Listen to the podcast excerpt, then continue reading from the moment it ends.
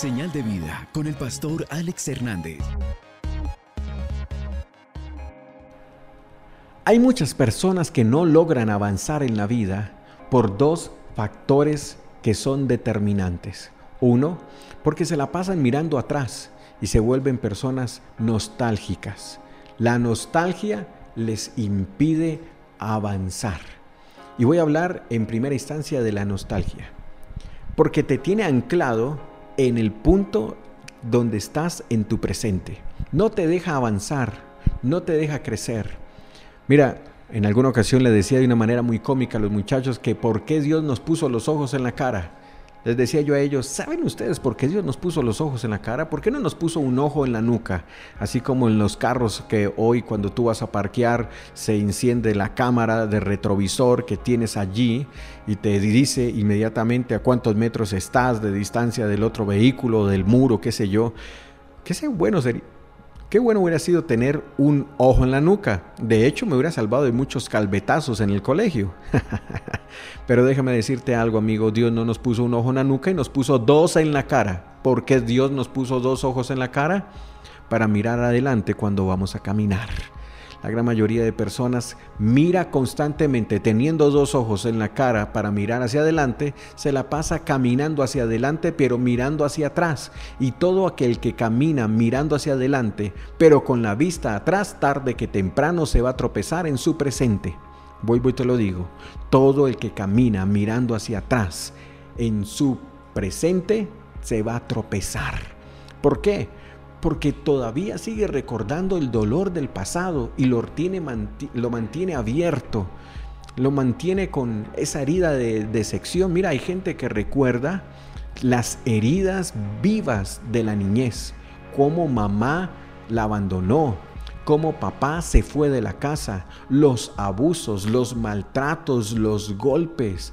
Hay gente que recuerda con vivo dolor inclusive los abusos sexuales de la niñez, como el tío abusó, el abuelo, un primo. Sabes tú que inclusive el 90% de los abusos sexuales se da con personas que se conocen en la casa por la familia, un vecino, un amigo. No es un extraño en su gran mayoría es gente a la que tú y yo le dimos confianza.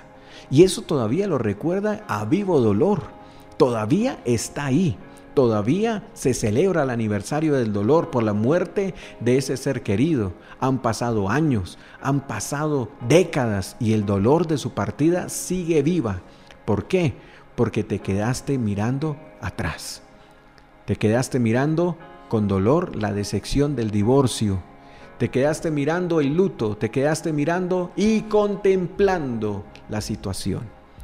Y la mejor manera para poder avanzar en el presente es soltando el pasado. Amigo, mientras insistas en mantener el pasado vivo, no vas a disfrutar tu presente. Eso es clave, eso es determinante. Mira, hay gente que es tan nostálgica que se queda celebrando como aniversarios a esa situación.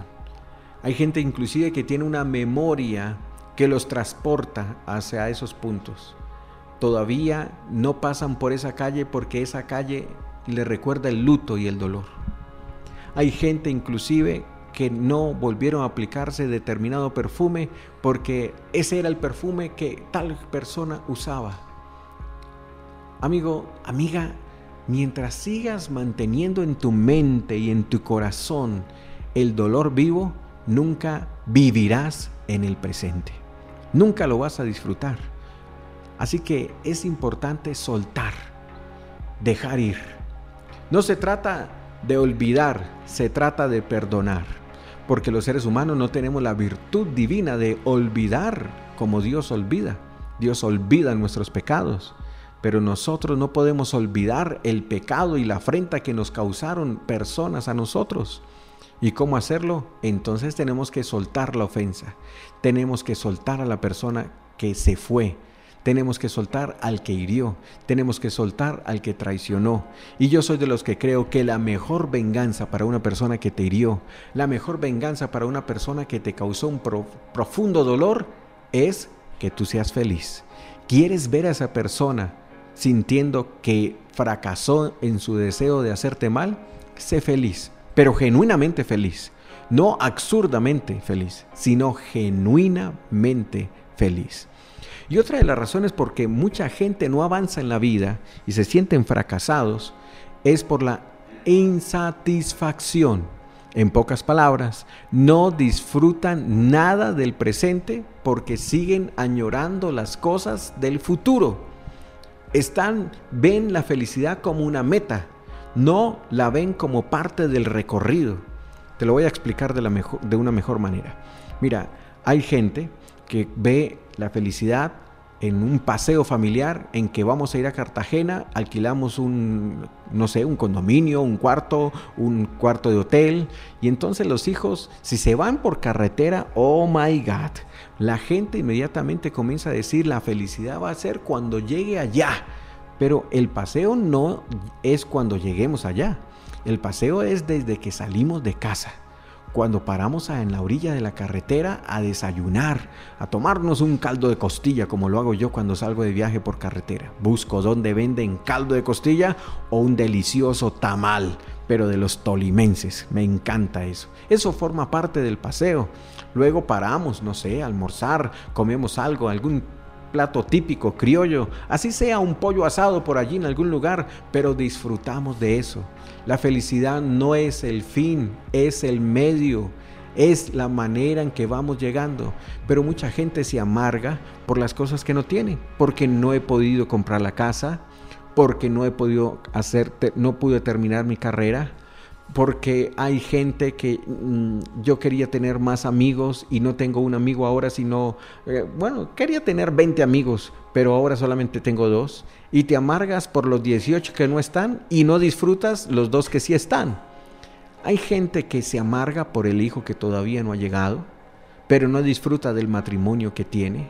Hay gente que se amarga por la moto que no tiene, pero se amarga porque le toca caminar y déjame decirte, por lo que tú te quejas, por lo que tú te amargas, alguien viviría muy feliz porque podría caminar, por ejemplo. Eso es importante. No te digo que seas conformista, pero también no te no acepto en ti y te invito para que reflexiones el que tú te seas tan egoísta y vivas en un nivel de insatisfacción, nada te satisface. No disfrutas nada de lo que estás viviendo. Uno es o eres muy nostálgico y vives en el pasado, o dos, o eres muy un hombre y una mujer que algunos dicen muy soñador, pero no, eres un insatisfecho total. Eres una persona que nada te complace en el presente porque estás esperando cosas del futuro y no disfrutas lo del presente por andar colocando la mirada en el futuro. La Biblia habla acerca de una mujer llamada Noemí y la escritura nos plantea que esta mujer eh, quedó viuda y tuvo que sepultar a sus dos hijos y sus dos nueras en la frontera a punto de llegar a su país. Una de ellas se despide, Orfa, y le dice, suegra, no puedo seguir acompañándote. Y Ruth en cambio le dijo, mi querida suegra Ruth, nunca te voy a dejar. Ruth le dice eso, nunca te voy a dejar, Noemí. Tu tierra será tu tierra, tu Dios será mi Dios. En cualquier lugar donde tú estés, ahí yo voy a estar. Amigo, si sigues llorando por la orfa que se fue, nunca vas a disfrutar la Ruth que sigue caminando contigo. ¿Se lo repito? Ok, lo repito. Si sigues llorando por la orfa que se fue, nunca vas a disfrutar la Ruth que sigue caminando contigo. Disfruta del recorrido, porque la felicidad no es una meta. La felicidad es el día a día que tú y yo estamos construyendo de la mano de Dios.